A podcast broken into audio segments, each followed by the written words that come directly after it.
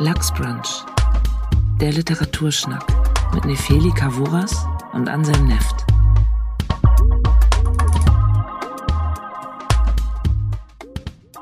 Hallo und herzlich willkommen bei unserer 28. Folge Lachsbrunch. Heute mal wieder mit Gast. Hallo Darkrun und hallo Anselm. Hallo. Hallo. ja, es geht gleich los, indem ich Darkrun vorstelle. Darkrun Hinze kommt aus Lübeck, genau wie unser Tonhexer Piero. Und sie ist eine Autorin, die vor allen Dingen Theaterstücke schreibt, aber auch Gedichte und Essays zur zeitgenössischen Kunst.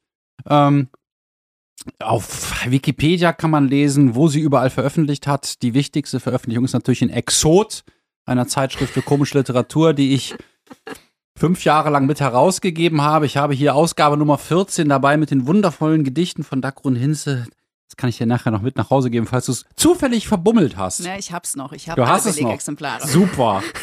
Ja, du bist auch äh, fußballaffin und hast einen ganzen Essayband namens Ballbesitz geschrieben. Frauen, Männer und Fußball. Ähm, deine Lyrikbände Einvernehmlicher Sex und Achtenlaufen sind bei Minimal Trash Art erschienen und das eben erwähnte lange Essay im Mayrisch Verlag.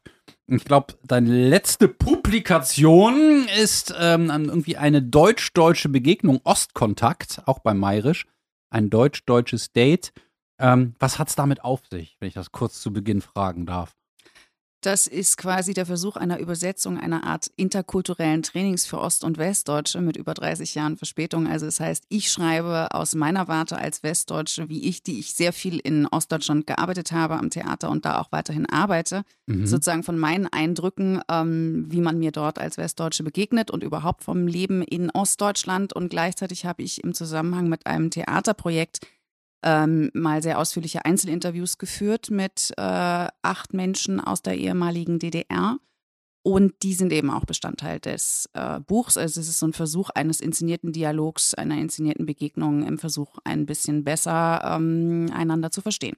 Also interkulturelles Training wirklich für beide, dass die Wessis verstehen, wie die Ossis mit manchen Sachen umgehen oder was es da für Codes gibt, für Verhaltensweisen, für Mentalitäten und andersrum. Habe ich das richtig verstanden? Naja, es ist jetzt kein Ratgeber dafür Ja, aber so. Das, also es ist auch so ist es nicht gemeint, sondern erstmal geht es um biografisches Erzählen beziehungsweise Klarmachen natürlich auch von Erlebnissen, die sozusagen natürlich bei allen, die in Ostdeutschland die Umbrüche in ihren Familien oder eben auch Mhm. selber äh, erlebt haben, natürlich ganz andere Folgen gezeitigt haben, als man das in Westdeutschland überhaupt für möglich halten kann und so weiter. Es ist schon eher ein Versuch, sich erstmal überhaupt kennenzulernen, was ja auch nach über 30 Jahren offenbar immer noch ein Thema ist.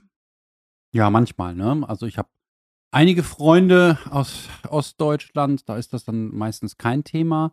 Aber für die Leute, die äh, drüben geblieben sind ähm, und vielleicht gar nicht so viel Kontakt haben, ist es vielleicht genauso eins wie für die Westdeutschen, die noch nie in Ostdeutschland waren oder keine Kontakte haben und so. Ich glaube, es geht eigentlich fast uns alle an, würde ich sagen. Ja. Das ist auch sozusagen mein Eindruck, weil man irgendwann, wenn man zumindest offen ins Gespräch kommt, schon auch bei dem Thema landet und es natürlich auch wirklich Unterschiede in der Sozialisation gibt. Davon bin ich schon überzeugt. Ja, Unterschiede in der Sozialisation soll es ja unter Menschen geben, zwischen Menschen geben, das ist richtig. Dieser dokumentarische Stil, Stil, also acht Leute zu befragen und biografisch sprechen zu lassen, leitet über zu dem Buch, das du mitgebracht hast, nämlich von Svetlana Alexejewitsch.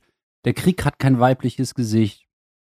Stellst du es vor, Nefeli? Na klar, sehr, sehr gerne. Also ähm, genau, Dagrun hat uns einen Roman der Stimmen mitgebracht, also einen Dokumentarroman, ähm, wo sehr viele Interviewstimmen mit drin sind, von der weißrussischen Autorin Svetlana Al- Alexejewitsch. Und äh, dieser wurde erstmal 1985 in Minsk veröffentlicht, dann kam er 1987 in deutsche Übersetzung. Wir haben aber die ähm, erweiterte und aktualisierte Ausgabe, die 2008 in Russland und 2013 beim Hansa Berlin erschienen ist, übersetzt von Ganna Maria Braungart. Und darin geht es um die Schicksale und Erlebnisse der sowjetischen Frauen, die während des Zweiten Weltkrieges an der Front dienten. Das heißt, ähm, die Autorin hat mit Soldatinnen gesprochen, mit Köchinnen, mit ähm, Krankenschwestern, ähm, mit Sanitäterinnen und ähm, genau, es war ein ganz neues Genre in dem Sinne, dass, dass da diese ganzen Interviewparts gegeben hat. Ähm, zu dem Buch, Roman, dazu können wir ja noch sprechen, kann man noch dazu sagen, dass es, äh, dass sie eine Klage von der Zensurbehörde bekommen hat, weil sie ja die Ehre des großen Vaterländischen Krieges beschmutzt haben soll und dass er eine antikommunistische Haltung ähm, haben soll. Und ähm, sie, sie wurde auch deswegen auch eine Redaktion gekündigt. Sie hat in einer Zeitung gearbeitet. Und ähm, dem Buch zufolge gibt es auch, oder beziehungsweise zeitgleich entstand auch ein Dokumentarfilm, ein siebenteiliger von Viktor Dajuk, der auch den Titel Der Krieg hat kein weibliches Gesicht hat. Und darin sind auch diese Tonbandprotokolle teilweise mit eingewoben. Ähm, genau, und zur Autorin kann man noch sagen, dass sie den ähm, Literaturnobelpreis bekommen hat. Das ist, glaube ich, die erste Nobelpreis-Autorin oder Autor, den wir überhaupt hier besprochen haben, wenn ich mich recht entsinne. Mhm. Ähm, und äh, Svetlana hat, ist ähm, immer nur bei traurigen Themen geblieben. Also sie hat auch noch über den russischen Krieg in Afghanistan geschrieben, in Zinkjungen. Ähm, sie hat über russische Selbstmörder geschrieben, in Im Banne des Todes oder über Überlebende von Tschernobyl. Also ähm, quasi ein Thema des Leidens. Und das hast du mitgebracht. Und wir wollen natürlich wissen, liebe Dagrun, warum? Ähm, dazu gibt es gleich mehrere Begründungen. Also zum einen klang es ja schon an, also ich habe jetzt nicht nur in diesem letzten Essayband mit Interviews gearbeitet, sondern ähm, bin ja auch ein bisschen spezialisiert auf dokumentarisches Theater. Das heißt, ich schreibe ganz viele Stücke auf der Basis von Interviews. Also tatsächlich auch eher ein Verfahren, wo man versucht, so eine kollektive Wahrheit dann von einer bestimmten Gruppe oder so rauszubekommen. Deswegen ähm, ist das auch tatsächlich die Dokumentartheaterszene, ist eigentlich die einzige Szene, die schon sehr früh mit dem Werk von Svetlana Alexievich äh, mhm. vertraut war. Da sind auch einige Inszenierungen, ich habe auch selbst einige gesehen von ihren Werken sozusagen auf der Bühne passiert, weil das natürlich naheliegt und weil ihre Art, Interviews zu führen, sich einzulassen und eben auch zu montieren, natürlich schon auch einfach eine äh, großartige theatrale Vorlage sein kann. Also mich interessiert ihre Methode sehr, mich interessiert auch die Art und Weise, wie sie ihre Themen wählt und auch inszeniert sehr.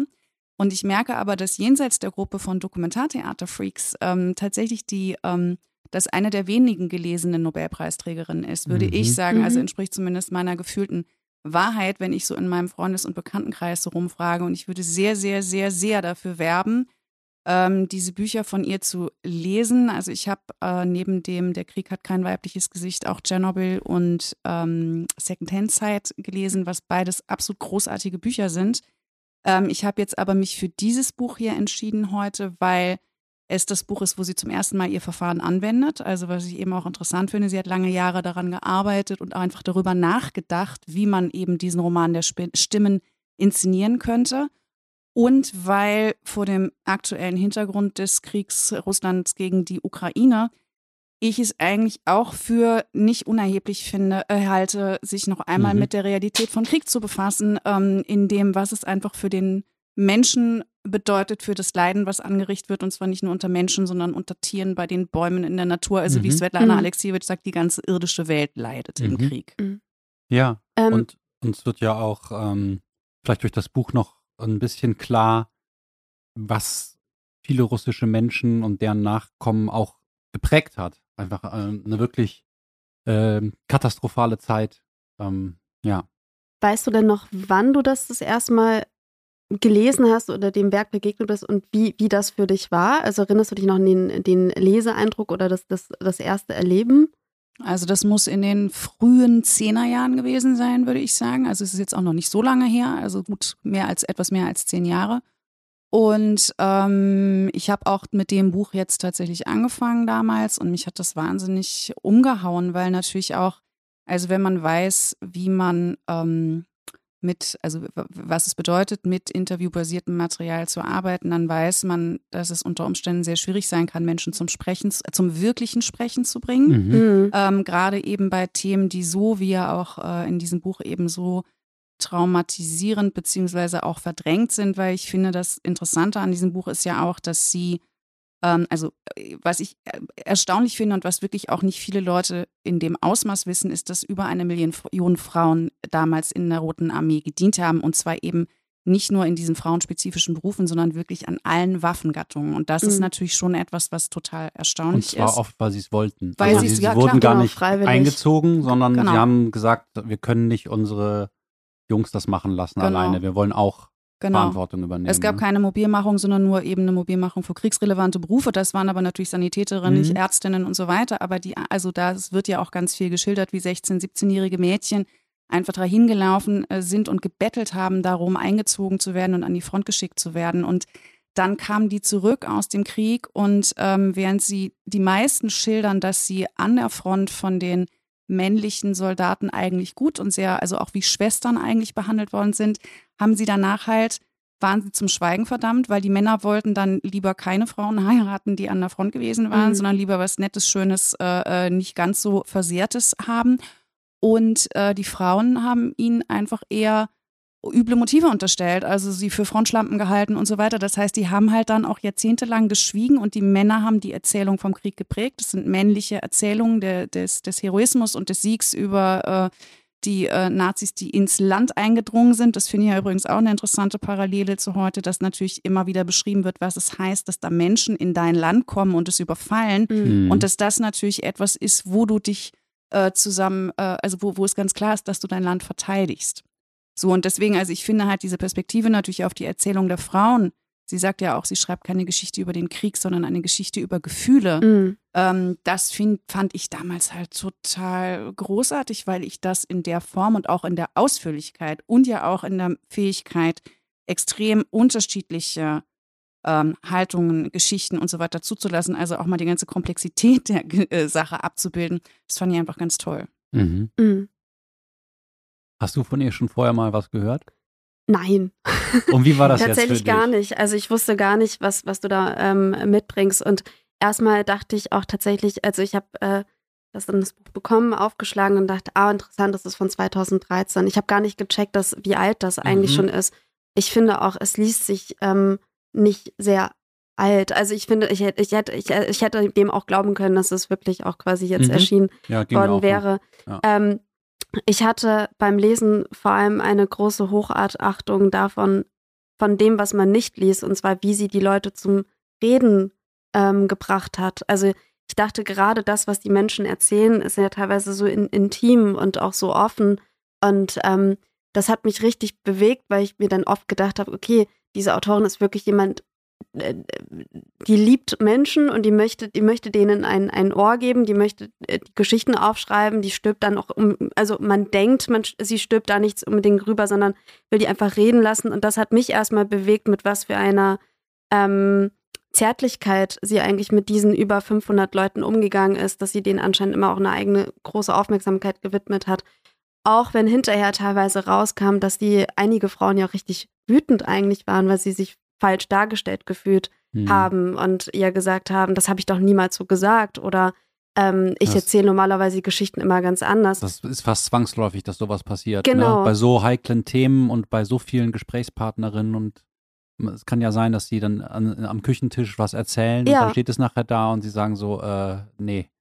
Ich glaube auch, dass tatsächlich dieses Frau zu Frau am Küchentisch sitzen ist nochmal eine ganz andere intime Situation, als Mhm. wenn jetzt jemand Genau. eingeladen wird, auf einem Podium zu Ja. sprechen, Und Ähm, plötzlich liest es dein, dein Mann und deine Genau. Tochter und so. der ja eigentlich Mhm. was leuchtend Schönes haben möchte. Also mich hat auch diese Passage sehr berührt, als dann äh, ähm, der eine Mann erzählt hat, wir wollten nach dem Krieg einfach nicht mehr diese Soldaten, wir wollten was leuchtes Schönes, was halt nicht den Krieg gesehen Was hat. uns auch nicht daran erinnert, was wir selber durchgestanden Genau. haben. Und ich Mhm. dachte, das macht Sinn. Schade für die. Also ich habe, ähm, ich, ich, es war sehr hart, das zu lesen. Ähm, ich habe, ich hätte, wenn, wenn wir jetzt nicht heute die Aufnahme gehabt hätten, hätte ich mir wahrscheinlich viel mehr Zeit genommen, um das zu lesen, weil ähm, ich finde, das ist auch ein, ein Buch, das man sehr bedacht lesen muss, weil es schon sehr weh tut. Ähm, und ähm, ich war ja irgendwie ganze Zeit irgendwie stark beeindruckt und fand das so klug gemacht, aber mir tat's sehr weh. Ähm,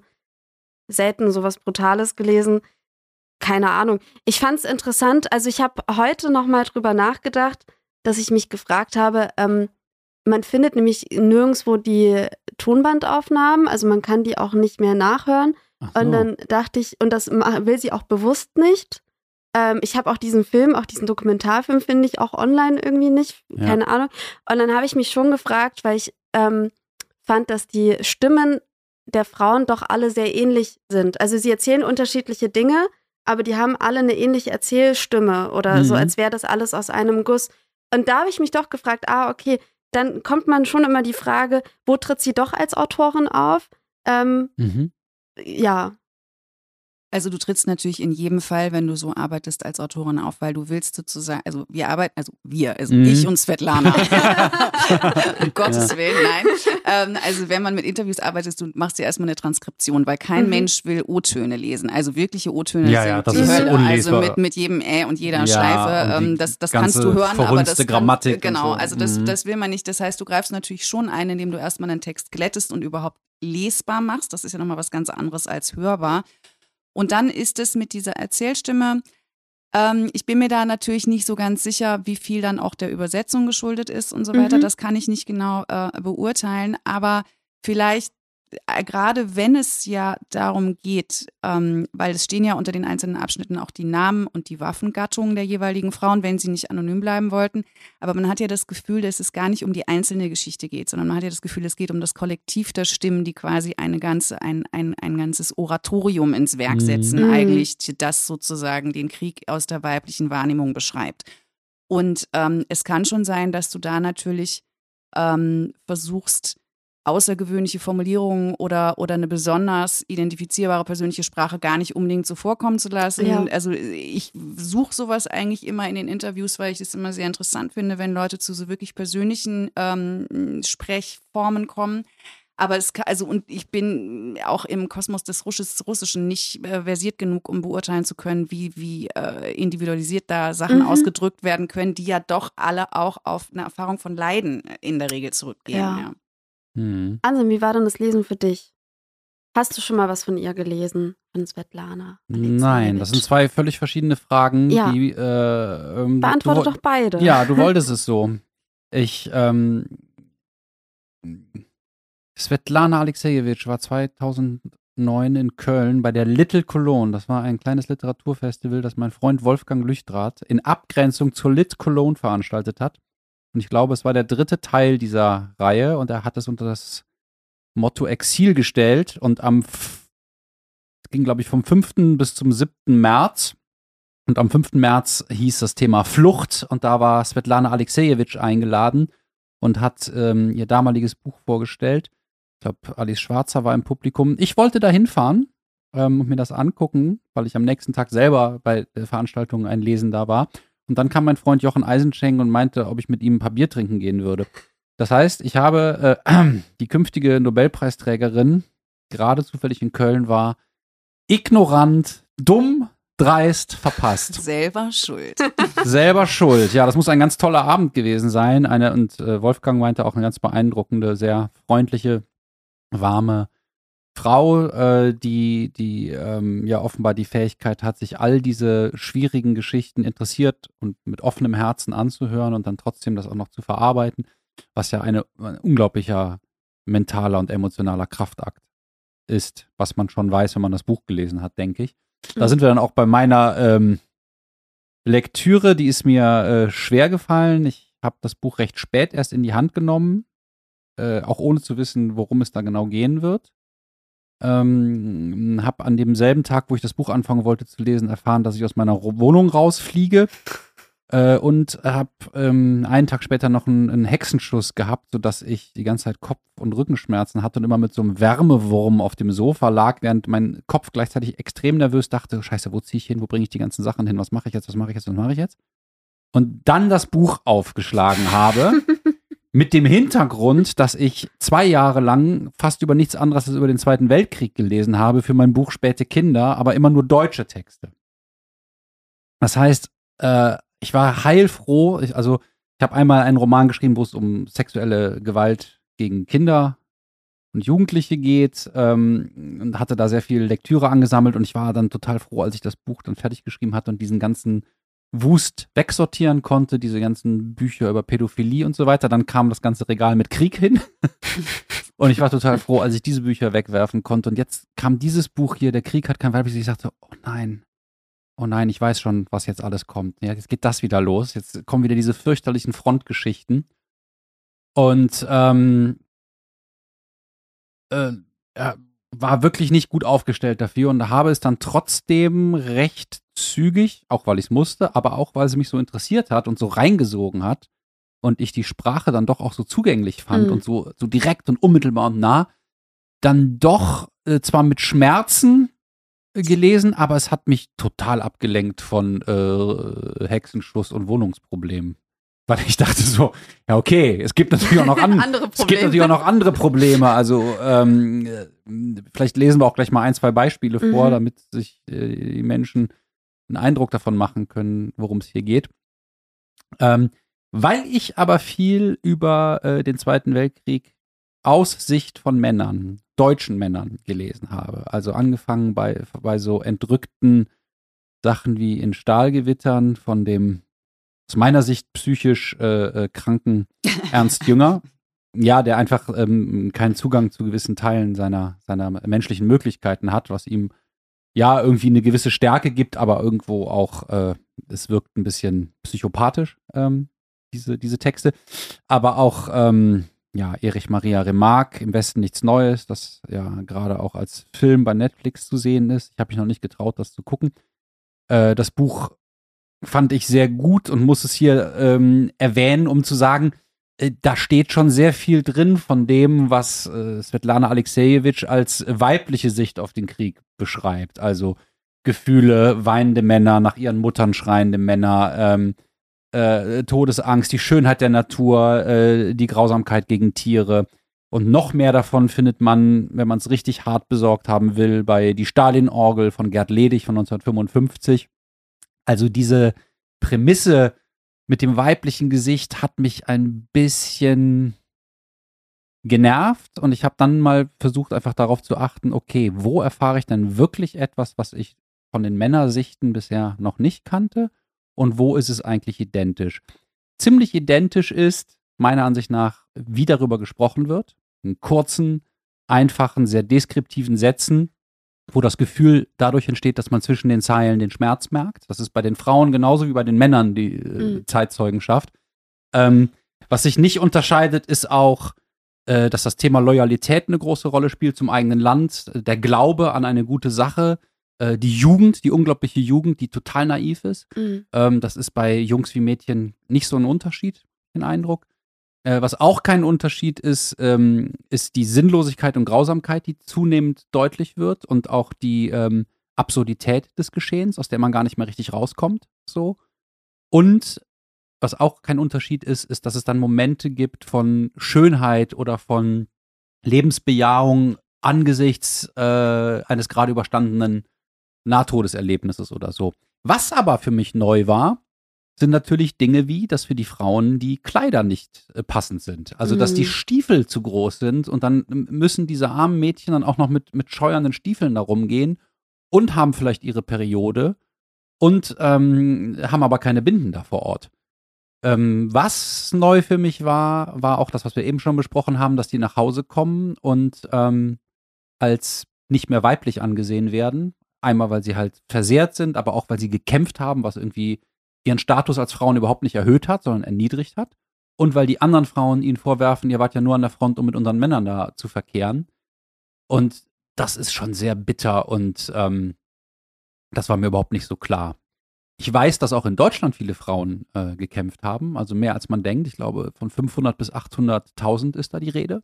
Also das ist jetzt äh, gar nicht so viel weniger als in, ähm, ähm, in der Sowjetrepublik. Aber das waren äh, so, keine Soldatinnen, Doch, oder? Das auch teilweise. Auch, Doch, also, doch, aber doch, auch in dem Ausmaß tatsächlich? Es gab auch Okay. diese Flintenweiber. Ja, ja, ja, klar. Ja, also vielleicht nicht ganz in dem Ausmaß, weil ich glaube, die Motivation äh, der äh, Frauen in Russland, ihr Land zu verteidigen, war dann verständlicherweise doch größer als die der Frauen in Deutschland bei einem Angriffskrieg für äh, unseren Lebensraum im Osten mitzumachen.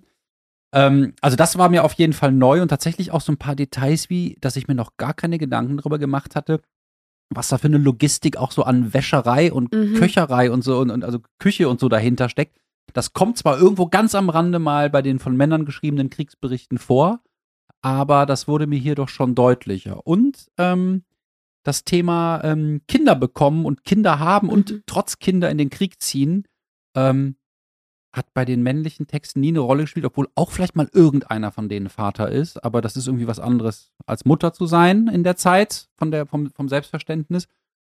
Und das spielt hier auch eine Rolle. Was ich nicht glaube, ist das, was hier oft in dem Buch steht, ähm, dass der weibliche Blick auf Krieg sensibler, intensiver, lebensbejahender ist. Also es mag im Schnitt so sein oder statistisch zu sein, im Einzelfall glaube ich das überhaupt nicht. Auch aufgrund meiner mhm. Lektüre. Mhm. Und ich halte das auch für äh, sexistisch. Und das sind auch diese, es kommen auch immer wieder in dem Buch so sexistische Stimmen vor, die aber, glaube ich, normal sind für die Zeit und für die äh, Gesellschaft, die halt, ja, sagen wir mal, man könnte es bestenfalls als Differenzfeminismus sagen, so die Männer sind so, die Männer sind stark und können äh, toll im Flugzeug sitzen. Da steht dann irgendwie, der weibliche Körper ist nicht fürs Flugzeug gemacht. Ich denke so, ah, der männliche ist dafür besser gemacht oder was? Mhm. Und dann stehen aber Sachen, aber, aber die Frauen, äh, weil sie Leben gebären, äh, sind sie von Natur aus so, dass sie schlechter töten können. Und ich denke so, ja, äh, bezweifle aber ich alles. Äh, ja. Ich, ich, möchte da kurz reingehen, ähm, weil ich, also, ähm, ich dachte auch deswegen, äh, dass das Buch aktueller wäre, weil ich dachte, ah, okay, da versucht jemand den Krieg aus der weiblichen Perspektive. Das ist sehr, sehr zeitgemäß. Ich fand aber, ähm, dass es, also ich hatte mich auch gefragt, ob der Blick ein anderer ist, ob eine weibliche oder männliche Perspektive auf den Krieg gibt. Und da dachte ich, ich glaube nein, sagt mir mein Gefühl. Aber ich glaube, die Perspektive auf Frauen mhm. ist eine andere. Also Na, ganz es ist, ist absolut wichtig, dass, das, dass sie das gemacht genau, hat. Genau, und ne? auch ganz, also. also was ich auch ein bisschen quälend fand zu lesen, ist, dass ja auch einzelne Frauen auch erzählen, ähm, dass die mit ihren Männern gar nicht drüber sprechen wollen, dass, dass die Stimme nicht gehört wird oder auch, dass ähm, die Autorin ja selber erzählt, wie schwierig es teilweise ist, an die Frauen ranzukommen, die eigentlich ein großes Erzählbedürfnis haben, aber aus irgendwelchen Gründen, weil sie eine Frau sind, nicht erzählen sollen, weil es sich einfach nicht so gehört. Ich glaube aber auch, dass es ähm, schwierig ist, diese, diese Geschichten auch aus Männern unbedingt rauszukriegen, weil es ja eben nicht hero heroische Geschichten unbedingt sind. Also was ich an diesem Buch mehr mag, ist, dass ja, ähm, dass es eher so wie Alltagsgeschichten aus dem Krieg sind. Also dass so ja, wie gesagt, Sachen das, erzählt das werden. haben deutsche Männer, ob das jetzt Wolfgang Borchert ja. sind oder später, dann viel später Uwe Timm oder Jochen Metzger mit draus, äh, Jochen Metzger mit und doch ist es Heimat und so oder Dieter Wellershoff, der Ernstfall und so, das ist alles, alles gemacht worden. Allerdings eben aus der Sicht eines Landes, das den Krieg verloren eben. hat. Ja. Und ich, ich weiß glaube, nicht, das, ja, ich weiß nicht, wie das jetzt in Russland ist, was da so die mhm. äh, Überlieferungen sind und was die Männer da offiziell erzählen. Naja, das ist ja, ja genau die Geschichte. Die ja. haben, das ist die große Befreiung, das ist der mhm. große Vaterländische Krieg. Das haben, ja. Da hat man Nazi-Deutschland besiegt. Da und da werden nur Helden. Da werden nur Helden. Ich meine, mhm. die machen doch bis zum, was, was da am 9. Mai los ist, dass die feiern ja am 9. Mai, weil die da noch diesen extra äh, äh, Kapitulationsding äh, mhm. unterschrieben haben. Und das ist ja sozusagen, darauf beruht ja, also nicht umsonst beruft sich Putin jetzt auch die ganze Zeit auf diese Geschichte, ähm, mhm. ähm, weil das sozusagen der Mythos ist. Und ich finde, das beschreibt Svetlana Alexievich auch in diesem Vorwort so wahnsinnig gut. Das beginnt ja mit, wir kannten keine Welt ohne Krieg, weil alle ja. Erzählungen, alle Erziehung mhm. immer sozusagen darauf beruht, was es heißt, für die Heimat zu sterben, die Heimat zu verteidigen, auch die großen Sieger der Geschichte zu sein. Und diese Siegergeschichten, inklusive aller Paraden, aller Materialvorführungen äh, und so weiter, die wir sehen, die sind schon sehr männlich dominiert. Und ich gebe dir ja, total recht. Natürlich ja. gab es auch auf Seiten deutscher Autoren Menschen, die sensibel genug waren, andere Wahrnehmungen zu haben, Männer, ähm, und die das dann auch ins Wort gebracht haben in der Literatur. Ich glaube nur, dass das tatsächlich vor dem Hintergrund der sowjetischen Gesellschaft ein mhm. totaler mhm. Riesentabubruch war. Also auch überhaupt diesen Frauen diese Stimme zu verleihen. Und ich glaube auch, weil das, was du auch gesagt hast, diese Normalität, also das ist ja, finde ich, das, was einen so auch anrührt, eben diese Normalität im Krieg von Wäsche waschen, Haare waschen, sich frisieren, auch diese Geschichten zu sagen, wir hatten Sehnsucht nach was Schönem, nach was Gemütlichem. Wir haben unsere Fußlappen ja. umhäkelt, ja. wir haben irgendwelche Tücher bestickt. Ja, wir, wir wollten, wir wollten was wir Weibliches wollten was machen, Weibliche, sagen die, ne? oder, oder uns mal schminken. Die Angst, ähm, dass das Gesicht zerstümmelt wird. Also lieber sterben, als ein hässliches Gesicht im Krieg bekommen. Ja, also, krass. Es gibt öfter, das, das habe ich auch noch in keinem anderen Buch gelesen, dass öfters vorkommt, sie haben Angst, als Leiche scheiße auszusehen. Ja, tot hässlich zu sein. Genau, ja. tot Wahnsinn. zu sein. Ja. Und natürlich ist es auch klar, dass da natürlich absolut eine Differenz aufgemacht wird zwischen Männern und Frauen. Mhm. Also äh, da ist noch nichts mit äh, progressiveren Diskursen. Das finde ich ähm, verkraftbar, weil es der Zeit geschuldet ist und das, auch in einem gesellschaftlichen Kontext. Also ja. insofern. Und, Wenn man meine Oma gefragt hätte, ja. die hätte das auch so ja, erzählt. Mhm. Und deswegen finde ich, ist das etwas, was mich jetzt beim Lesen äh, nicht groß stört und, und äh, weil ich denke, es ist ja immerhin schon mal ein großer Schritt innerhalb dieser Gesellschaft, eben 1900, also in den Anfang der 80er Jahren diese Frauen zum Sprechen Sprechen gebracht zu haben. Ja. Ja, mich stört's auf einer Ebene schon, auf, auf einer anderen sehe ich das, äh, glaube ich, so wie ihr. Ähm, also was ich, was ich gut finde, ist, ähm, dass dadurch, dass diese ganzen Stimmen hier gesammelt sind und dieses russische Heldennarrativ noch eine, eine andere und auch deutlich schattigere Grundierung bekommt, ähm, eben etwas gemacht wird, was vielleicht die russische Gesellschaft noch in Teilen immer noch vor sich hat, nämlich sich den tiefen, tiefen Verletzungen, äh, emotionalen, körperlichen, seelischen Verletzungen zu stellen, die der Sieg mit sich gebracht hat und dadurch vielleicht äh, ähm, ja auch zu heilen und ein anderes Verhältnis zum Krieg zu bekommen. Und ähm, da ist sowas hier sicherlich ein ganz wichtiger Schritt. Und ich kann mir auch vorstellen, dass es immer noch für Deutschland auch gut wäre, da sämtliche Frauen, die damals gekämpft haben, zu dokumentieren, auch wenn das mhm. jetzt äh, sehr, sehr knapp wird. Ne? Also ich finde das Projekt völlig in Ordnung und ähm, sehe auch den Sinn darin, jetzt wirklich mich nur den Soldatinnen zu widmen oder den äh, Sanitäterinnen. Das Framing, so nach dem Motto, die weibliche Sicht auf den Krieg, äh, da läuft es mir kalt den Rücken runter, weil ich bin da vielleicht auch ein bisschen überempfindlich, weil ich momentan ständig immer so das Wort weiblich so, als da wird man in so ein Kollektiv genommen und ich, schäme mich ein bisschen fremd. Ich denke, oh Gott, ich möchte keine Frau sein, wenn das weiblich ist. Oder ein Film, ein Film über weibliche Stärke oder mhm. die Frau äh, zeigt sich hier blablabla. und ähm, dann dazu gehört immer so eine etwas märchenhafte Verkürzung, dass weiblich ist das Gute und männlich ist das Böse in dieser äh, Dichotomie. Also so ähm, männliche Sichtweisen müssen durchkreuzt werden und mhm. weibliche müssen dann irgendwie so äh, gestärkt werden, weil die so, so, so wahnsinnig edelmütig und gut sind. Und das geht mir so ein bisschen auf den Sack. Aber ich glaube, das kannst du verzeihen, wenn dieses Buch halt mehrere Jahrzehnte alt ist ja. und das ja gar nicht aus diesem Framing herkommt, sondern einfach aus dem Framing herkommt, zu sagen, wir haben jetzt einfach sehr lange die Geschichten von Männern erzählt gehört und es gibt noch eine andere und die gilt es zu bergen. Ne? Naja, es gibt schon so Stellen, äh, das Buch ist ja dann irgendwie 2013 überarbeitet worden. 2008. Ähm, ja, okay, 2008 ja. überarbeitet worden. Ähm, äh, die schon die schon so Mädchenaugen und Ohren hören und sehen mehr und dies und das, wo ich denke, ja, okay. Und auch das, das Vorwort. Du bist da irgendwie kränkbar, offenbar. Nein, das hat nichts mit kränkbar zu tun. Das hat was damit zu tun, dass mich gewisse Dinge anekeln. Das ist genauso wie religiöse Ideologie oder politische Ideologie, wenn die irgendwie in einem Buch drin ist. Ähm, ich finde das auch komisch, dass man bei dem, also wenn ich darüber äh, was Negatives sage, immer so auf die persönliche Ebene geht. Das habe ich ganz oft erlebt mit Feministinnen, dass sie dann sagen, ah ja, das wühlt dich sehr auf oder das ist, das ist dein Thema so, ne? Und ich denke, das ist die ganze Zeit dein Thema. Ich sage nur, dass mich gewisse Darstellungsweisen in der Unterkomplexität nerven und ich finde halt genau diese Sache, nämlich mit dem Kollektiv, eben einerseits gut und andererseits total fragwürdig. Und das ist auch das, was ich bei der Form die ganze Zeit überlegt habe. Ähm, was ist der Unterschied zu einem erzählenden Roman? Ne? Was sind die Vorteile von so einem Buch und was sind die mhm. Nachteile? Und ich würde sagen, um mit den Nachteilen anzufangen, weil ich glaube, über die Vorteile reden wir dann gleich lieber. Der Nachteil ist, dass wenn ich irgendwie 100 Stimmen habe und ich schneide die so kreuz und quer und ähm, bringe die in relativ ähnlichen Tonfall hinein, ähm, der, also der unterscheidet sich eine Stimme wirklich nicht von der anderen und mache so eine äh, Cut-Up-Technik, dass die Sachen so verdichtet sind, dass ich wirklich die wichtigen Infos habe und auch alle Themen, die, die Alexejewitsch irgendwie abbilden will, weil sie den aus den Gesprächen kennt, in etwa in der Gewichtung vorkommen, glaube ich, in der sie das erlebt hat. Also mhm. wie viel tote, ich sag's jetzt mal ein bisschen brutal, wie viel tote Kinder bringe ich rein, wie viel tote Tiere, wie viel Männerleichen, wie viel Sex an der Front, äh, wie viel Heimkehrergeschichten, wie viel muss ich das Thema Partisanen mit bedenken mhm. und so, ne? Und ich finde das super gemacht, das so auszuwählen. Und trotzdem denke ich, ein Roman hätte jetzt die Stärke, dass aus der Sicht eines einzelnen Menschen, mhm. einer einzigen Frau mir das erzählen könnte und ich ähm, nicht nur von draußen so ein bisschen oder nur so zuhöre, wie jemand so eigentlich eher deskriptiv erzählt, naja, und dann sind wir da langgelaufen, dann ging die Bombe hoch und danach war mein Gesicht nie wieder wie vorher. Cut.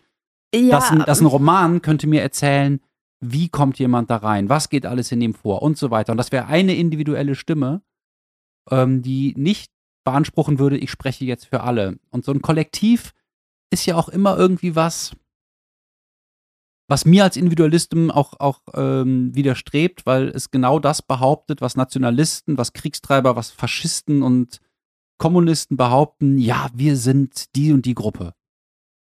Ja, fickt euch mit euren Gruppen. Finde ich schwierig. Also ich, weil ich denke, es ist ja die Frage, was, also warum möchte sie das erzählen? Und sie möchte es ja nicht, also ich glaube nicht, sie hat das Buch geschrieben, um jetzt irgendwie äh, nur vom Krieg abzuschrecken oder irgendwie ähm, äh, zu zeigen, wie brutal Krieg ist. Das äh, wissen ja Menschen, sondern sie wollte auch explizit Menschen eine Stimme geben. Und dann ist es halt auch wichtig, dass die Namen erwähnt werden, dass es dokumentarisch ist dass die irgendwie zu Wort kommen. Naja, du, also wenn, wenn man eine Romanform hat und das dann alles dann äh, in dem Fall fiktionalisiert. Nein, ich wollte nicht von ihr, dass sie einen Roman schreibt. Ich finde das super, wie sie das macht. Ich sage nur, ein Roman hätte im Gegensatz zu dem Buch eine andere Stärke. Ja, ja. Und das Buch hat dafür wieder andere Qualitäten. Darum ging es mir. Okay. Das ist jetzt nicht, dass ich sage, warum schreibst du keinen Roman, warum machst du das? Da verstehst du mich völlig falsch. Ja, ich hatte mich gerade gefragt, welche, welche Erwartungen hast du an dem Buch? Und das da habe ich, da habe ich meine, meine, meine ja. Fragezeichen gehabt. Ja. Weil ich, also ich war eigentlich sehr bedient von dem, wie sie das gemacht hat und habe das nicht äh, so, hint, also hinterfragt, abgesehen von dieser Erzählstimme oder hatte nicht das Gefühl, ähm, die verfolgt da eine, also natürlich, sie verfolgt so einem, einem Wunsch, aber ich hatte eher das also ich weiß nicht, ich, ich denke es mir die ganze Zeit als sehr menschenliebende und ähm, äh, Person, die einfach Leuten zu äh, so, so eine Bühne geben möchte, die halt vielleicht normalerweise nur am Küchentisch oder so heimlich mal sprechen und ähm, fand das jetzt nicht sehr exklusiv, wie sie das gemacht hat. Naja, und sie konstituiert ja jetzt auch nicht die Gruppe der äh, Frauen, die an der Front gewesen sind oder so im Sinne von, wir sind jetzt die neue Gruppe und das neue Kollektiv und grenzen uns ab, sondern also die Auswahl ihrer weiteren Bücher zeigt ja, dass sie halt einfach eher Themen wählt und die Menschen dann dazu befragt. Also ich empfinde das gar nicht, also ähm, ich würde ja deine ähm, Skepsis gegenüber Kollektiven teilen, aber ich empfinde das jetzt bei einem Buch gar nicht so, dass mir da ein Kollektiv so entgegenkommt. Also außer dass, dass mir ein Chor entgegenkommt, halt vieler Stimmen, die ja auch sehr unterschiedliche Facetten und ja auch zum Teil sehr unterschiedliche Haltungen beschreiben. Und ich glaube, ähm, mir stellt sich die Frage überhaupt nicht, ob man das, was dieses Buch erzählt, besser oder intensiver oder so in einem fiktionalen Roman erzählen könnte, weil ich glaube, das ist ein anderer Weg. Es ist einfach eine völlig nee, nee. andere Idee dann auch von ähm, Literatur. Nein, ich würde einfach nur sagen, die, man wählt ja als, als äh, Reporterin oder als Autorin eine bestimmte Form. Und wenn ich die Form hier wähle, habe ich den großen Vorteil, ich muss mir nicht eine Sache ausdenken, sondern ich gehe zu den Leuten und meine Fähigkeit besteht darin, so genau zuzuhören, so offen zu sein, mhm. ähm, vielleicht zur richtigen Zeit die richtige Frage zu stellen dass ich sehr, sehr wertvolles Material bekomme, das mir tiefe Einsichten in Realitäten gibt, die Menschen tatsächlich erlebt haben oder so, wie sie sie erinnern. Ne? Und das ist mit Fantasie eigentlich nicht zu toppen. Und ähm, das schneidet sie dann hier aneinander. Und ich glaube nicht, dass es äh, in irgendeinem Roman ein reichhaltigeres Spektrum an äh, Einzelszenen, an Erlebnissen gibt ähm, dieser Art. Ähm, wenn ich mich jetzt aber selber fragen würde, würde ich das so machen, dann würde ich sagen, ja, das kann man so machen, das ist eine gute Sache. Was du aber dadurch nicht, diese eine, eine Möglichkeit, die du dadurch aufgibst, ist, wirklich tief in einen Kopf hineinzugucken mhm. und zu gucken, wie funktioniert denn sowas, dass du dein Heimatland verteidigen willst? Mhm. Wie funktioniert denn das, dass du äh, von den Männern da geschützt wirst? Und was macht es mit dir, wenn du zu Hause so gedemütigt wirst? Ich bekomme hier sozusagen nur das, ähm, die reine Info. Ja. Ich bekomme nicht, nicht Na, die. aber die, der, die Emotion wird ja schon auch mittransportiert. Ja, ne? es löst also Emotionen also, aus. Ja, also und die sind ja auch anwesend in der Sprache und äh, so. Also das finde ja, ja. ich. Also ich, also, es ist nicht die reine Info, die du bekommst. Doch, ich bekomme reine Info, die aber natürlich Emotionen erzeugt, auch so wie es wie es äh, gebaut ist. Aber ich bekomme kein Gespür für die Person dahinter. Ich bekomme keinen keinen Zugang zu den Menschen, sondern ich bekomme nur Bilder aus deren Leben. Aber die Menschen äh, verschwinden. Die verschwinden in einem riesigen Chor. Ja, klar, es geht ne? aber eben, es geht ja auch nicht um das Individuum. Das, also man ja, merkt ja. auch, dass das nicht wichtig ist, sondern ja. es ist eine Geschichte der Gefühle, der Bilder, der Erlebnisse, der Erfahrung, also die der unzähligen unterschiedlichen Erfahrungen, die Krieg äh, äh ermöglicht, ähm, äh, ermöglicht oder, ja, ja, oder, äh, ja. Zumutet. Leider bedingt, ja, ja, genau. Ich würde mal eine Erfahrung vorlesen, wenn das okay ist, kurz. Ich möchte auch dann noch was vorlesen. Ich nehme hier mal Seite 290 damit wir mal einen Eindruck bekommen. Das ist von Valentina Michailowna Ilkewitsch, Partisanenverbindungsfrau. Zu den Partisanen ging ich zusammen mit meiner Mutter. Sie hat für alle Wäsche gewaschen und gekocht. Wenn nötig, stand sie auch Wache. Einmal war ich zu einem Auftrag unterwegs und man teilte meiner Mutter mit, ich sei aufgehängt worden. Als ich nach ein paar Tagen zurückkam, erlitt sie einen Schock und verlor für einige Stunden die Sprache. Das alles musste man aushalten. Einmal fanden wir am Wegesrand eine Frau. Sie war bewusstlos. Sie konnte nicht laufen. Sie kroch auf allen Vieren und dachte, sie sei schon tot. Sie spürte, dass ihr Blut noch pulsierte, aber sie meinte, dass das spüre sie schon im Jenseits, nicht mehr auf dieser Welt. Als wir sie einigermaßen zu Bewusstsein gebracht hatten, erzählte sie, sie erzählte von ihrer Erschießung. Sie wurde zusammen mit ihren fünf Kindern zur Erschießung geführt. Die Kinder töteten sie bereits unterwegs, sie schossen sie ab und amüsierten sich dabei. Wie auf der Jagd. Übrig blieb nur der letzte, ein Säugling. Ein Faschist bedeutete ihr durch Gesten, wirf ihn hoch, ich will ihn abschießen. Die Mutter warf das Kind so, dass sie selbst es tötete, ihr eigenes Kind, bevor der Deutsche es erschießen konnte. Sie sagte zu uns, sie wolle nicht mehr leben. Nach all dem könne sie nicht mehr in dieser Welt sein, nur noch im Jenseits. Ja, das war eine Seite von 360 aus diesem Buch. Aber Und also um auf, so auf sieht das, es aus. Also ich könnte da nicht noch näher ran. Also das ist für mich schon so schlimm in diesen äh, wenigen Sätzen und dieser eher Beschreibung, dass wenn es noch näher dran ist, wäre es für mich unaushaltbar. Also ich finde eben deswegen nicht, dass es nur Information ist, sondern diese Information ist ja teilweise so, so geballt an Leidesgrenzen, also wo ich, also äh, die für mich wirklich an, an, an der Grenze des Vorstellbaren sind. Ähm, wenn das noch irgendwie umschrieben wäre oder wenn es noch gefühliger erzählt worden wäre, ich würde ausrasten. Nein, das ist nicht mein Punkt. Ich will nicht, dass es umschrieben ist oder dass es gefühliger erzählt ist. Mir geht es um. Du willst ins Individuum rein, um das, das Individuum ins im subjektive Erleben in also, diesen genau, Situationen. Also und auch einen ein, ein, ein längeren Kontext des subjektiven Erlebens im Vergleich zum anekdotischen. Aber ich sage nicht, dass das Buch hier irgendwie deswegen schlecht wäre oder dass das falsch ist oder dass sie das nicht so machen darf, sondern das ist eine, eine tolle Technik und äh, alle sollten dieses Buch lesen. Es wäre auch ein guter Schulstoff, denke ich, äh, für die Oberstufe, weil ähm, man sich vielleicht ein bisschen zu sehr ähm, mit der deutschen Sichtweise auf den Zweiten Weltkrieg beschäftigt und man sich mal die russische Seite mal anhören sollte, was da äh, äh, nicht allzu weit entferntes Land so äh, unter den Deutschen gelitten hat. Und ich habe auch streckenweise beim Lesen gedacht, ähm, äh, ich will mit Deutschen nichts mehr zu tun haben. das ist also, man, man kriegt so eine Wut und denkt, was für ein Arschlochverhalten. Wie, also wie kann man auf diese Ideen kommen? Mhm. Wie kann man sich das anmaßen? Ne? Ist ganz, ist wirklich fürchterlich.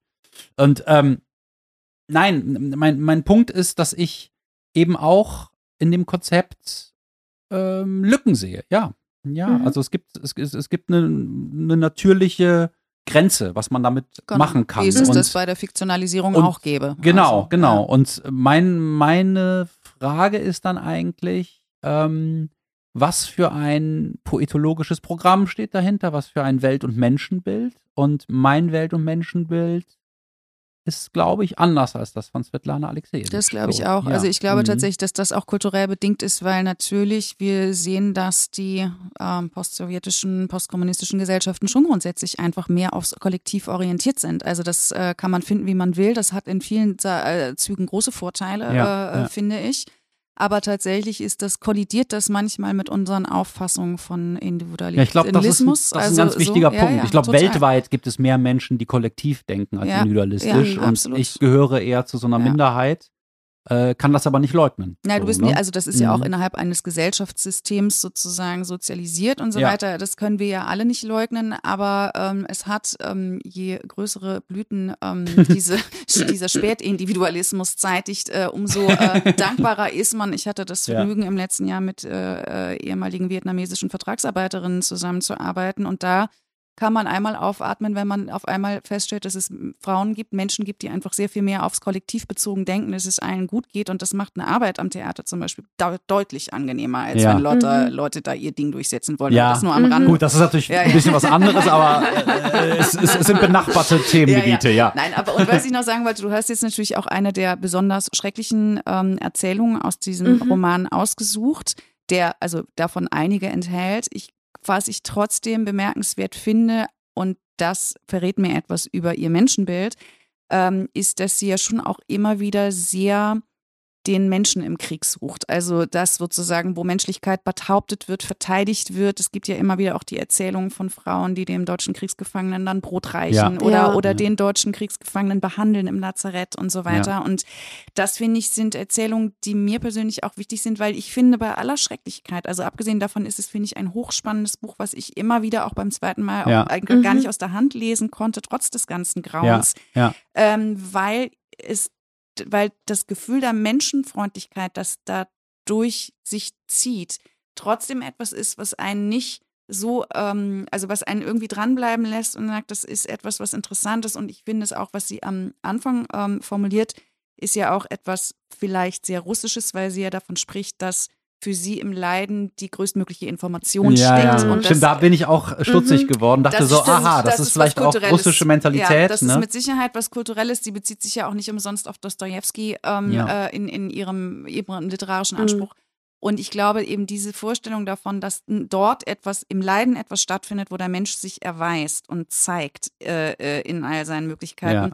Das ist, glaube ich, wirklich auch eine äh, tiefe Überzeugung hinter, also die dahinter steht. Ja, die teilen auch einige von diesen Frauen hier und ähm, wollte dich fragen, Nefeli, diese Dynamik, die durch großes Grauen, große Entbehrungen und schwere Schläge und krasse Ungerechtigkeiten auf der einen Seite und Lebenswille, Mitmenschlichkeit, jugendlicher Lebensfreude und so entsteht, ist das auch etwas, was dich am Lesen gehalten hat, obwohl es so eigentlich so eine harte Lektüre ist?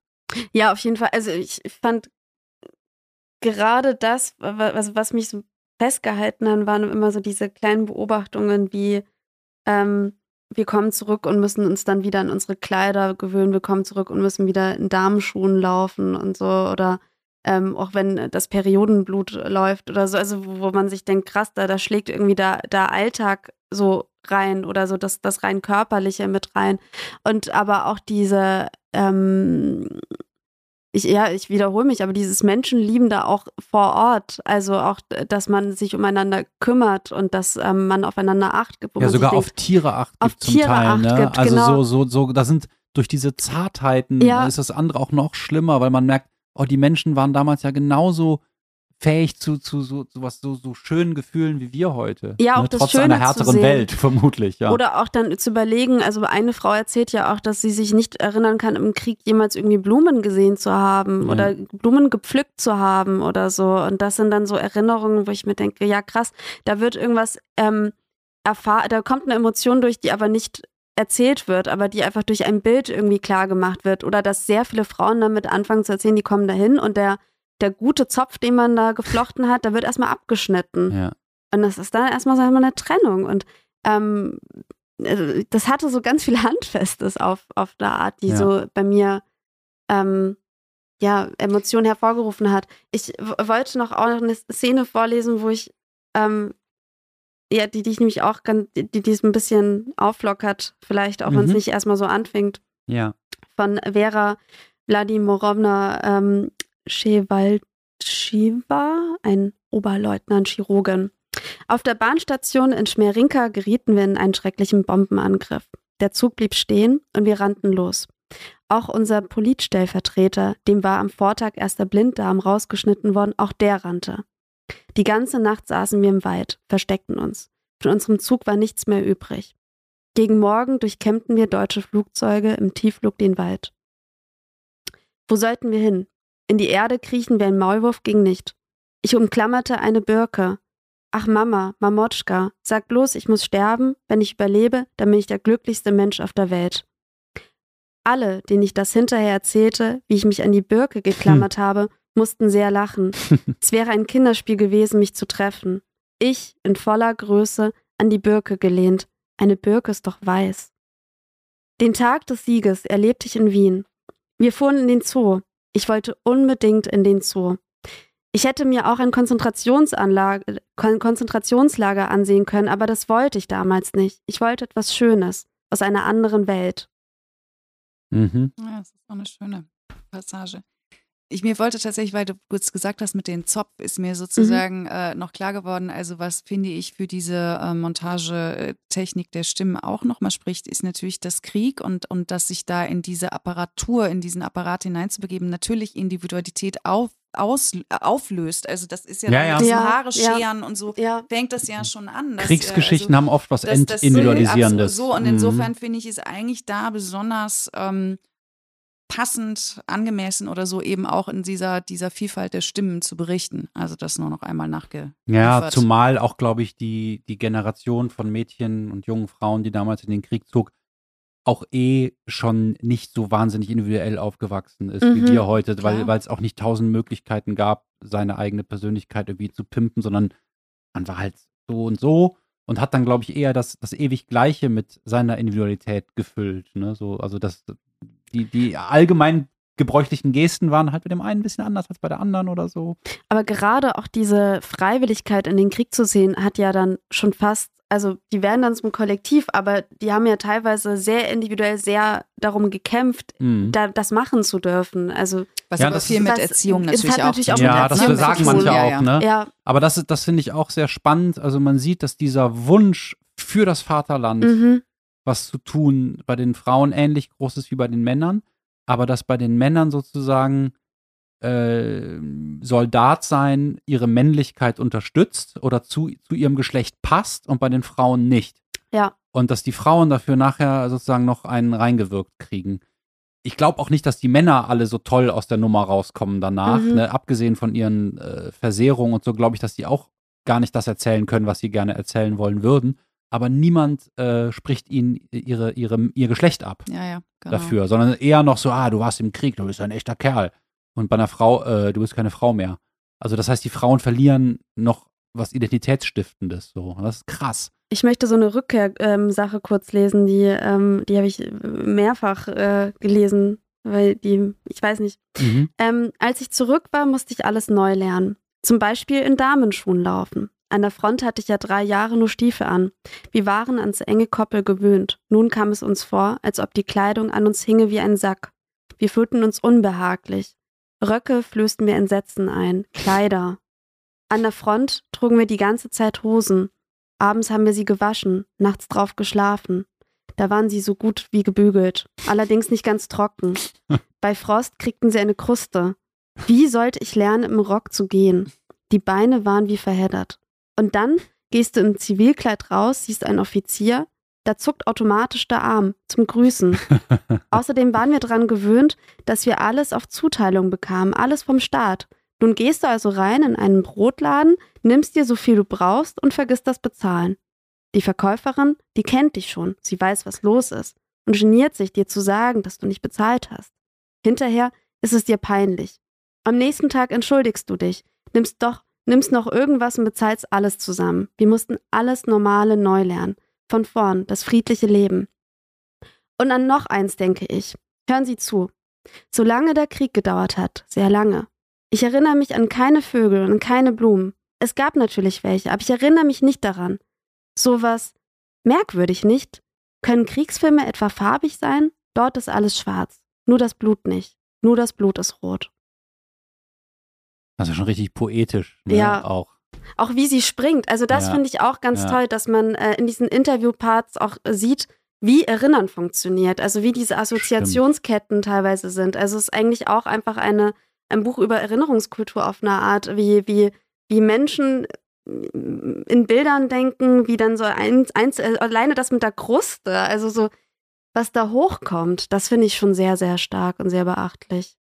Ja, und ich finde ein bisschen so was Mentalitätsgeschichtliches schwingt mit, dass man dieses, das Verständnis von Weiblichkeit der damaligen Zeit, der bestimmter russischer Bevölkerungskreise mitbekommt und äh, eine gewisse äh, Herzlichkeit im Umgang, wenn dann die älteren Frauen zu der Alexejewitsch immer sagen, mein Goldstück oder mein, ja. mein Brillantstück, Töchterchen, Töchterchen oder die an der, an der Front immer dann sagen, Schwester, Schwester, Schwesterchen, ja. ich möchte dir helfen. Ne? Also dieses, diese Verbundenheit, die durch die Sprache gezeigt wird.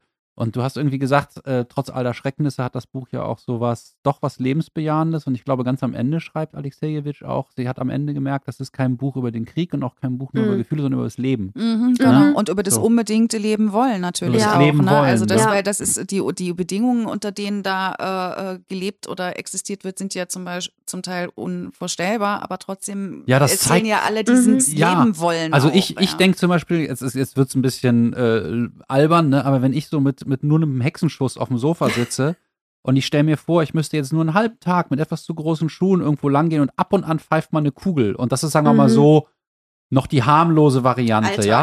Ja, Ja, da würde ja. ich mich schon fragen, so, ob ich nicht einfach mich, mich hinwerfe und sage, okay, scheiß Reicht mir drauf, ich, ich schaff. Ich, das schaffe ich nicht, ne? Und das weiß man natürlich immer erst, wenn es dann soweit ist, äh, was in einem steckt, ne? Aber was das für ein Lebenswille sein muss, durch all das durchzukommen und danach noch irgendwie ohne äh, völlig psychisch krank zu sein, Mhm. da zu sitzen und darüber noch sprechen zu können, das ist tatsächlich auch so ein erstaunliches Dokument über das Menschsein. ne? Absolut. Das ist und die wahr. Stärke. Und ich finde ehrlich gesagt, also deswegen finde ich ja auch, ähm, äh, ist wirklich wichtig, dass wir solche Bücher, diese Bücher ähm, weiterhin lesen, weil ich finde schon auch, dass man ein bisschen Demut lernt äh, Ja. Ja, ja, angesichts dieser Texte und sich eben auch fragen kann, okay, ähm, was habe ich für Probleme, was haben andere Leute für Mhm. Probleme. Und ich würde da auch einfach gerne nochmal auf die Autorin selbst zu sprechen kommen, die ja Äh, inzwischen auch in äh, Berlin, in Berlin lebt. seit ähm, 2020. weil sie ne? eben 2020 äh, Aus Belarus beteiligt war geflüchtet ist. äh, äh, Ja. an den Protesten in Belarus. Und ähm, also wir haben es dann natürlich mit einer Autorin zu tun, die auch schon mit diesem Buch ja einen Preis bezahlt hat, weil sie eben ihren Job verloren hat und weil sie abgehört wurde, trotzdem erstmal immer wieder zurückgekehrt ist, auch von Mhm. Auslandsreisen immer nach Minsk. Und dann ähm, halt natürlich dann 2020 vermutlich keine andere Wahl hatte, als ins Exil zu gehen. Aber das, also auch angesichts des großen Gratis-Mut, Ja. der heutzutage schnell unterwegs ist, finde ich auch das nochmal hervorzuheben, dass das eine wirklich mutige äh, Autorin ist. Ich die, die fand- ist auf jeden Fall solide. Ich muss noch ganz kurz sagen, 2009 war sie auch gerade auf der Flucht, als sie da in Mhm. Köln war. Da Mhm. ist sie von Penn Europa in verschiedenen Euro, ähm, europäischen Städten und vor allen Dingen deutschen Städten immer so äh, unter der Hand weitergereicht worden, ja. Ich habe gestern noch so eine MDR-Dokumentation über sie äh, angeguckt, die von den, ich glaube, Nullerjahren ist. Und da erzählt sie auch, ich hoffe, es ist da oder es war in einem anderen Interview. Ich revidiere. Auf jeden Fall erzählt sie, dass sie eigentlich am, am besten zu Hause schreiben kann, also in dem Dorf, wo sie auch aufgewachsen ist, weil sie das braucht, diese Stimmen zu hören in, im Dorf, irgendwie den, ähm, mit den Nachbarn zu sprechen, da irg- irgendwie mit den Leuten in Kontakt zu sein. Und ähm, so hat sie auch ein bisschen auch das Schreiben gelernt, dass sie halt immer den älteren Frauen auch zugehört hat. Und das stelle ich mir unfassbar schmerzhaft vor, wenn man das nicht kann und dann halt in Berlin eben festsitzt. Ja. von Aber fremder Ja. Sprache in umgeben. fremder Ja. und So. Sprache. Also ja. ja. Vor allen Dingen, weil sie ja auch sagt, quasi ihr Modell oder ihre Methode hat sie ja entwickelt, angesichts der Sehnsucht, Literatur nicht so zu schreiben, dass sie wie hohe Literatur klingt, sondern Literatur so zu schreiben, dass sie so klingt wie in der S-Bahn neben Genau. dir oder Straßenbahn oder auf den Straßen und so weiter. Also sie versucht dir schon quasi genau das, was von dem Dorf schon beschrieben wird, die Stimmen ihres Lebens, die sie immer im Alltag überall umgeben, einzufangen. Und das ist natürlich ein sehr anderes Konzept, als zu sagen, ich will den absolut super elegant äh, äh, Mhm. formulierten, auf die Spitze getriebenen ähm, Roman schreiben. Ne? Und Ja. dass da so jemand angewiesen ist auf Kontext, also auf Arbeitsumfeld, Ja. das gewohnt ist, das kann ich mir sehr gut vorstellen. ja. Und trotzdem muss sie ein ganz großes Sprachgefühl haben. Es ist ja nicht nur so, dass sie einfach die Stimmen sammelt und Mhm. eins zu eins nimmt, sondern genau versucht, das rauszuschälen, was da an Qualität drin ist und das auch noch ein bisschen in einen Rhythmus oder in einen Sound zu Mhm. bringen, der äh, einen bei der Stange hält, um es mal so platt zu sagen. Sie tritt ja auch immer selber an ihr mit ihren eigenen Gedanken ran. ab und Das finde ich ja. auch ganz toll, wenn sie einen so an dem, an dem Prozess äh, ähm, ähm, mit, mit, mit beteiligt, also mit beteiligt, aber dass sie dann im Zug sitzt und überlegt, wie strukturiere ich das denn da alles? Und äh, wo ich mir da auch denke, ja gut, wenn ich 500 Stundenbandaufnahmen hätte. Ja, genau. Was sollen wir sie gleich anzünden? Ja, ja, ja naja, und, und ich finde, also was, was, also mich ärgert das immer so maßlos, wenn ähm, diese Bücher quasi als Reportagen benannt werden, Mhm. weil ähm, ich das nie, also weil das keine Reportagen sind, sondern es ist Literatur. Es gab ja auch im Zusammenhang mit diesem Nobelpreis wieder natürlich die Diskussion von Hemmeme, die schreibt doch nur journalistisch, wo du sagst, nein, tut sie nicht. Und ich finde gerade diese Passagen sind natürlich auch ein Ausweis dafür, weil sie ja zur Verfügung stellt, dass sie sich verstrickt, dass sie sich gemein macht mit der Sache. Also all das, was ein Journalist tunlichst nicht machen sollte. Mhm. Und sie stellt natürlich auch die eigene Verletzlichkeit zur Verfügung. Ähm, und quasi auch das, die Angst vor dem Scheitern am eigenen Material und all diese Dinge. Und das, finde ich, macht dieses Buch ganz besonders reizvoll tatsächlich, weil du ihr quasi auch immer wieder so in den Maschinenraum gucken kannst. Ähm, mhm. des Schreibens, wie man denn das macht, wenn man sich jetzt überlegt hat, dass der Roman, den man schreiben will, genau so aussehen soll. Ja. Ich, von meiner Seite möchte ich äh, zum Schluss noch ähm, auf zwei Interviews eingehen. Das äh, fand ich ganz interessant. 2004 hat sie im Deutschlandfunk bei Carla Hilscher oder so ähm, gesagt, ähm, dass sie in Afghanistan war, um dieses Buch Zinkjungen zu schreiben. Also ähm, da dokumentiert sie den russischen Afghanistan-Krieg, also bevor die Amerikaner den gleichen Fehler wiederholt haben. Ähm, und sagte jetzt auch angesichts dessen, was sie da gesehen hat und auch was sie jetzt über den Irak mitbekommt, ähm, kann man nur radikale Pazifistin sein. Das war 2004. 2022 sagt sie dann im Zuge des Angriffskriegs von Putin auf, ja, Putin alleine, also von Russland auf die Ukraine, ähm, dass Pazifismus angesichts dieser, dieses Angriffs verantwortungslos wäre. Rigoroser Pazifismus. Ja, ja, ja, ja. in der Überschrift steht ja nur Pazifismus, so, aber sie mal an, angesichts dieser Sache, aber ähm, sie differenziert das dann im Gespräch ein bisschen, ne? Und da sieht man, dass sie ähm, ja auch beweglich bleibt und, und von, den, von dem Material, das sie jeweils äh, sichtet und den Dingen, die sie erlebt, immer auch, auch stark ähm, emotional auch bewegt ist und versucht, sich äh, intellektuell einen Reim darauf zu machen. Und ähm, hier, hier ist halt ihre Meinung, dass Russland ähm, nicht nur die Ukraine bedroht, sondern auch viele andere Länder und dass die Ukraine eigentlich Europa verteidigt und dass ähm, an einen besseres Belarus nicht zu denken ist, wenn Russland gewinnt und so weiter. Also da geht es mhm. auch um ihre Heimat. Ne? Na, man muss auch sagen, dass sie in der Ukraine geboren ist. Also sie ist ja. aufgewachsen in Belarus, aber äh, sie ist eben, also klar, also ich meine, es gibt ja familiäre ja. Verbindungen ja, äh, äh, durch die äh, äh, Länder hinweg und das ist für sie, also äh, klar, also ist das natürlich auch ein Teil davon. Ja. Aber, aber das ist ja eine spannende Frage, obwohl sie sagt und, und genau weiß, also besser als wir hier, wie schrecklich Krieg ist. Mhm rät sie jetzt anscheinend nicht dazu, äh, die Ukraine aufzugeben. Ja. Ähm, auch wenn ich jeden Menschen verstehen kann, der der desertiert und es mir wünschen würde, wenn es ein Menschenrecht auf Desertation gäbe und äh, Europa auch die Deserteure aufnehmen würde. Denn ähm, ich habe Respekt davor, wenn Leute ihr Land verteidigen wollen und es wollen ja offenbar einige, aber Leute, die das nicht wollen und das müssen, da bekommt man ja einen Eindruck hier durch das Buch, was das bedeutet. Also das ist ähm, das ist so wie zu jemandem zu sagen, äh, ähm, ich, ich verpflichte dich dazu, dass du dir ins Bein schießt und dabei zuguckst, wie Menschen, die dir wichtig sind, sterben. So, das, also das ist, das ist einfach ein Verbrechen.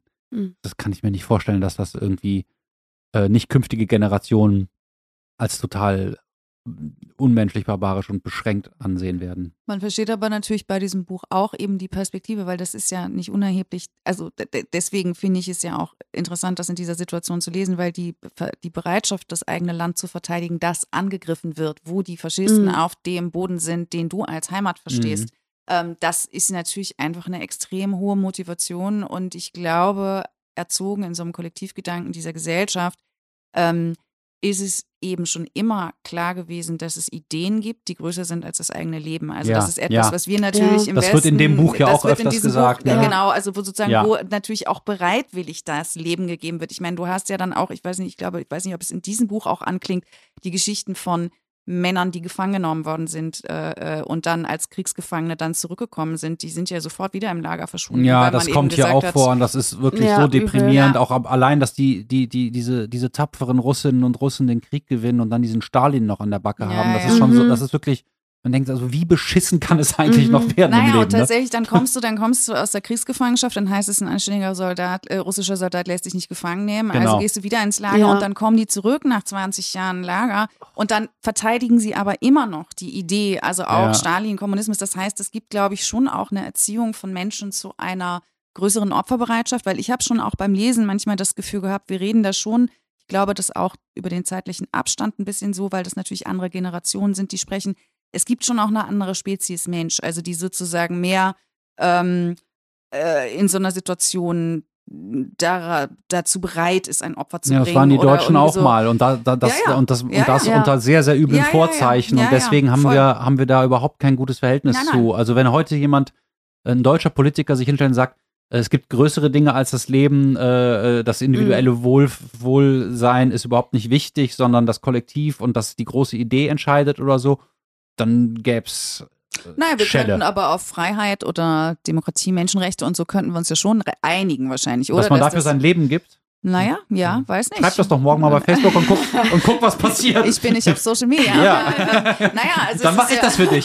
Naja, nein, also ich finde es Test, Test. zumindest mal überdenkenswert. Ne? Ja. Also zu mhm. sagen, also was sind denn die Werte? Also haben wir die im Westen sozialisierten überhaupt? Also gibt es die Idee von etwas, wo man sagt, das ist größer als mein eigenes Leben? Ich habe da zumindest so ein theoretisches Gefühl von, dass es das geben könnte, mhm. mhm. ähm, weil mir bestimmte Errungenschaften schon wichtiger sind als das reine Überleben. Aber was das dann konkret heißt, heißt in einer Situation, wo du dann wirklich mal äh, nicht nur gratismutig sein musst, äh, wäre dann tatsächlich nochmal zu überprüfen. Ich, ich glaube auch, dass, dass sich in der Ukraine mehr Leute positiv mit ihrem Land, überhaupt nicht mit der Regierung. Ne? Also wirklich die Regierungen, die da immer waren, das ist der Mehrheit der Bevölkerung, glaube ich, relativ egal, ob ja. das jetzt eher östlich oder westlich orientiert ist, weil das sind alles korrupte Arschlöcher ja, gewesen. Ja, und das ist eine postsowjetische Gesellschaft. Ja, also wir reden letztlich über dasselbe Mindset natürlich, nur mit einer mhm. anderen Orientierung. Ja, ja, genau. Und, und aber dass dieses, äh, dieses Wir-Gefühl als, als Nation, ne, unabhängig von der Regierung und diese, von der Scholle und unser Land, äh, dass das in Deutschland nicht so gut nachvollziehbar ist, weil man das hier mal so auf die Spitze getrieben hat, dass es danach sehr still darum geworden ist und die Leute jetzt in unserem Umfeld auch eher so sagen würden, na, wenn hier Krieg ausbricht, ich glaube, ich würde dann irgendwie äh, nach England oder in die USA oder so gehen. Mhm. Und diese Idee, hier dann zusammen zu kämpfen, das erscheint uns sehr, sehr weit weg. Äh, aus verschiedenen Gründen. Und in anderen Ländern sieht das anders aus, mhm. ja. Da äh, denken die Leute eher, okay, ich bin jung, ich kann schießen, auf geht's. Ja. Der Russe kommt nicht weit. Ja. Und das, ja, All das und viel mehr kann man sich durch den Kopf gehen lassen, wenn man dieses äh, großartige Dokument, diesen Roman in Stimmen liest. Der Krieg hat kein weibliches Gesicht. Ich glaube, das ist eine Anspielung darauf, dass äh, das Wort Krieg im Russischen das weibliche Genus hat. Wojna oder sowas, ne? Die Krieg. Ähm, also hat dann doch ein weibliches Geschlecht, aber kein weibliches Gesicht. Äh, Nerd-Part zu Ende. Gibt es noch irgendwas, was ihr sagen wollt? Oder sagen wir uns erschöpft und freundlich gute Nacht? Ich würde gerne noch einfach noch mal ein letztes Mal dazu aufrufen, dieses Buch zu lesen und nicht nur dieses Buch, sondern auch andere mhm. Bücher von Svetlana Alexievich, weil ich finde, die Nobelpreisträgerin von 2015, die inzwischen in Deutschland lebt, sollte einfach doch noch mehr gelesen werden, als es mir gefühlt zumindest vorkommt, dass ja, sie gelesen ja. wird. Wenn du noch ein zweites Buch von ihr empfehlen würdest. Secondhand-Zeit. Da geht es um die postsowjetische da geht Gesellschaft. Es postsowjetische ne? 90er Jahre ja. in äh, ähm, der ehemaligen Sowjetunion. Und das ist tatsächlich, also man versteht daran dann auch wieder sehr gut, warum der hier im Westen so geschätzte Gorbatschow ähm, in ähm, den postsowjetischen äh, Gesellschaften nicht so wahnsinnig gut angesehen ist, weil das Hauen und Stechen und der Dschungel, der da einsetzt, äh, ist halt schon auch in einer Weise wahnsinnig, dass man sich fragt, ob es wirklich ein Fortschritt war, was da passiert ist. Also, und es mhm. ist sozusagen auch, da geht sie wieder so nah ran an die Menschen und kommt an Geschichten ran, die mhm. ich nicht für möglich gehalten habe und also so, also es ist ein ähnliches Verfahren, aber du erfährst wirklich etwas über eine ganze Epoche, von der wir sehen, dass sie prägend ist, jetzt auch für das, was jetzt die ganze Welt in Atem hält mhm. oder zumindest mhm. unsere. Mhm. Ähm, das ist einfach wirklich, wenn man das verstehen will, was da gerade passiert, dann ist das auch wieder ein sehr, sehr, sehr gutes Buch dafür. Ja, toll. Ich äh, bin dabei. Ich, äh, ich gönn mir nochmal. Ja, ich glaube, ich gönn mir auch nochmal. ähm, äh, ja, ich, ich würde eigentlich als letztes nur sagen, dass ich äh, das äh, dazu ermutigen möchte, auch so Men Menschen so, so doll zuzuhören, wie Svetlana das ja. macht. Ich finde das äh, sehr, sehr berührend, die Vorstellung, wie, dass sich jemand jahrelang so äh, dafür abkämpft und auch diese, diese schlimmen Geschichten sich freiwillig äh, anhört und die Person sich immer dann gegenübersetzt und dass sie auch das ganze Leid sieht. Sie erzählt ja auch immer, dass sie auch in der Küche dann mitsitzt und weint und so und ähm, einfach den Mut haben, Menschen nah zu sein finde ich äh, was sehr, sehr Großartiges. Ja. ja, und ich, also dem würde ich sogar dann auch noch was hinzufügen ja, wollen, weil tatsächlich, das finde ich auch. Und ich glaube eben auch, also auch weil äh, äh, mit der Frage eben immer, ist es Literatur? Weil ich glaube eben richtig zuhören können, also Menschen zuhören mhm. können, ist, wenn es stattfindet, kann ein künstlerischer Akt sein, auch ein literarischer Akt sein. Und ich glaube, dass darauf müssen wir auch bestehen, weil es ist selten genug, dass Menschen das können. Also und ja. das auch aushalten und angstfrei sich allem stellen, was sozusagen äh, erzählt werden könnte. Und auch deswegen, glaube ich, ähm, ist es ähm, wichtig, sich auch diesen Texten auszusetzen, weil es da wirklich um ganz, also ganz grundsätzliche Fragen der Menschlichkeit geht, die eben auch Kunst werden können. Ja, und das ist auch so eine Stärke der Verletzlichkeit, weil um sich das alles anzuhören, Mhm. ist es, glaube ich, total nötig, Zugang zu seinen Emotionen zu haben und zu weinen, weil wenn sie das nicht machen würde, dann wäre sie irgendwann vergiftet Mhm. Ja. von all den Sachen. Ne? Und das ist, das zeigt so, dass es eine andere Art von Stärke gibt als diese, ich bin hart, ich mach dicht, ich halte alles aus, ich lasse alles abprallen. Also das ist ja so eine oberflächliche, dumme Stärke, von der wir immer noch ein bisschen geprägt sind. Ich möchte zum Schluss noch sagen, es gibt eine Stelle, da sagt ein kleiner Junge, jetzt haben wir eine Katze, jetzt haben wir ein Zuhause. Ja. Danke, Dagrun, dass du hier warst und das tolle Buch mitgebracht hast. Ja, Sehr vielen gerne. Dank. Ciao. Tschüss, tschüss. Lachsbrunch, der Literaturschnack, wird gefördert von der Behörde für Kultur und Medien Hamburg. Vielen Dank an Antje Flemming. Produziert wird der Podcast von Piero Masterlerz.